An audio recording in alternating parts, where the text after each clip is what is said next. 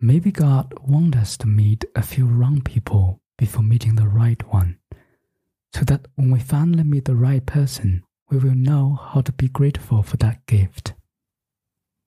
When the door of happiness closes, another opens. But oftentimes we look so long at the closed door that we don't see the one which has been opened for us. The best kind of friend is a kind you can sit on the porch with, never say a word, and then walk away feeling like it was the best conversation you've ever had. It's true that we don't know what we've got until we lose it. But it's also true that we don't know what we'll be missing until it arrives.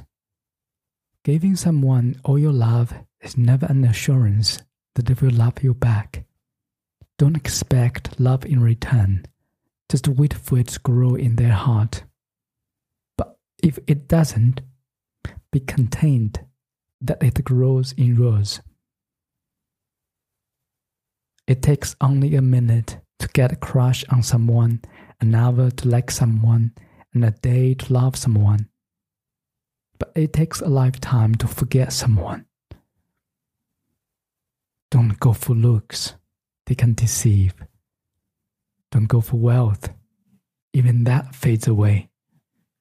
Go for someone who makes you smile, because it takes only a smile to make a dark day seem bright. Find the one that makes your heart smile.